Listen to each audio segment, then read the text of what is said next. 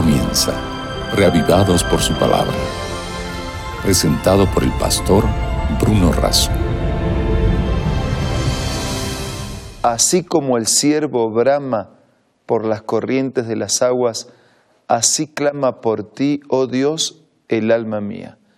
Es con esa sed, con esa necesidad de Dios y de su palabra que diariamente nos encontramos para analizar, para meditar en un capítulo de las Sagradas Escrituras. Hoy comenzamos el libro de Proverbios, es decir, nos dedicaremos al primer capítulo. El libro de Proverbios mayormente fue escrito por Salomón, aunque algunos pueden no haber sido proverbios de él y haya sido una compilación. Pero lo cierto es que Dios utilizó sus proverbios o su compilación, igual que los que escribió Agur y Lemuel, para transmitirnos en 31 capítulos, en referencias breves, algo así como un código de conducta moral para la vida. Eso es lo que constituye el libro de Proverbios. Está escrito a un hijo, a los hijos, a los jóvenes, a los estudiantes, pero se aplica a todos. Con esta brevísima introducción vamos a orar y después dedicarnos al primer capítulo. Padre nuestro que estás en los cielos, bendícenos ahora al meditar en tu palabra. Lo pedimos y agradecemos en el nombre de Jesús. Amén. El primer capítulo del libro de los Proverbios, Proverbio es un dicho breve que resalta una norma de vida o un consejo práctico. Tiene una introducción que desde los primeros pasajes colocamos ante nosotros de esta manera. Los proverbios de Salomón, hijo de David, rey de Israel, para entender sabiduría y doctrina, para conocer razones prudentes, para recibir el consejo de prudencia, justicia, juicio y equidad, para dar sagacidad a los simples y a los jóvenes inteligencia y cordura. Oirá el sabio y aumentará el saber, y el entendido adquirirá el consejo, para entender proverbio y declaración, palabras de sabios y sus dichos profundos. Eso es en la introducción el para qué de los proverbios. ¿Cuál es el propósito? ¿Eh? Para entender sabiduría y doctrina, para conocer razones prudentes, para recibir consejo y prudencia, para que el que conoce pueda aprender más y el que no conoce pueda aprender y aplicar estos dichos definidamente a su vida. En el versículo 7 nos encontramos con una declaración central dice que el principio de la sabiduría es el temor de Jehová, mientras que los insensatos desprecian la sabiduría y la enseñanza. Los paganos, es decir, los que no creían en Dios, sentían temor de sus dioses. Ese temor a sus dioses era miedo. El creyente siente temor, es decir, siente respeto, es reverente frente a la declaración, la acata, la obedece. Entonces, el principio de la sabiduría es respetar, acatar, obedecer el mensaje o el contenido que proviene de Dios. Desde versículo 8 en adelante nos encontramos con una sección que desafía a los hijos a honrar a los padres. Dice versículo 8, Oye, hijo mío, la instrucción de tu padre y no desprecies la dirección de tu madre. Versículo 10, Hijo mío, si los pecadores te quisieran engañar, no consientas. Si dijeren, ven con nosotros, pongamos acechanzas para derramar sangre, acechemos sin motivo al inocente. Versículo 15. Hijo mío, no andes en caminos con ellos. aparta tu pie de sus veredas. Versículo 16, porque sus pies corren hacia el mal y van presurosos a derramar sangre, porque en vano se tenderá la red ante los ojos de toda ave.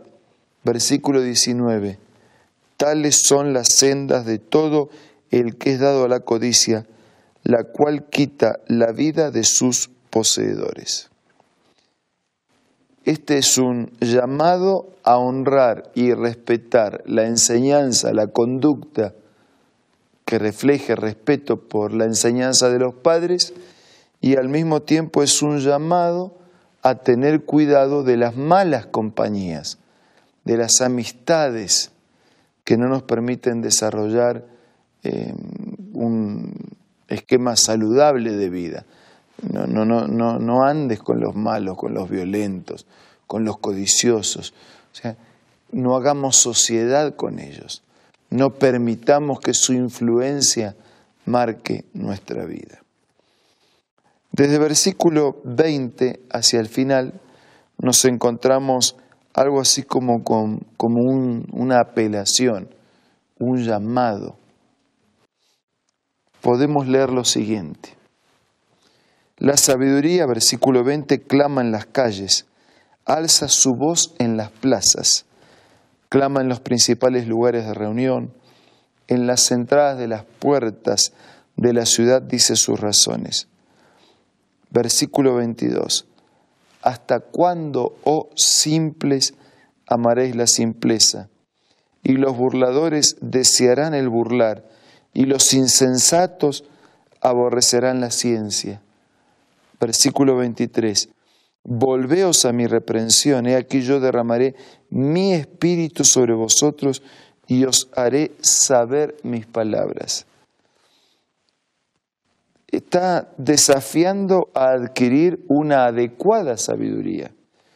No, no la sabiduría que se puede obtener en la calle, sino la sabiduría que proviene de el consejo de mayores, que proviene de los padres, que proviene de Dios a través de su palabra. Y hacia el final del capítulo se nos dice qué acontece con el que rechaza esta invitación. Dice versículo 28, entonces me llamarán y no responderé, me buscarán de mañana y no me hallarán, por cuanto aborrecieron la sabiduría y no escogieron el temor de Jehová ni quisieron mi consejo, y menospreciaron toda reprensión mía, comerán del fruto de su camino, serán hastiados de sus propios consejos, el desvío de los ignorantes lo matará, y la prosperidad de los necios los echará a perder. Versículo 33.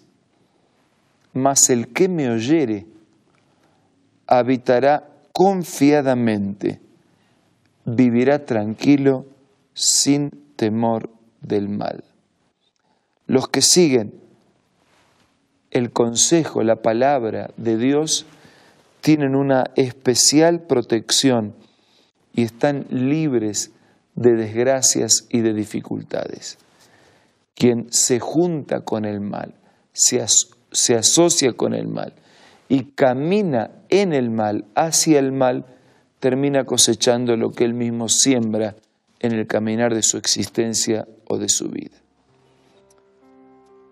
Que estos proverbios, que este capítulo, que esta síntesis del capítulo nos ayude para tener nuevos y más motivos de vivir una vida correcta delante de Dios para nuestra propia felicidad para la felicidad de los que nos rodean y para la misma satisfacción de Dios.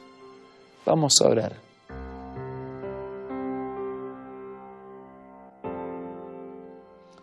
Padre nuestro que estás en los cielos, te pedimos que nos ayudes a aplicar estos proverbios, estos consejos prácticos de la vida que marcan pautas éticas de conducta para nosotros que podamos ser respetuosos de los padres, de las enseñanzas de bien, que podamos ser oidores de tu palabra y hacedores de la misma. Te lo pido y te lo agradezco en el nombre de Jesús. Amén. Muchas gracias por su compañía en este día. Nos reencontramos mañana para analizar el capítulo 2 de Proverbios y seguir siendo reavivados por la palabra de Dios.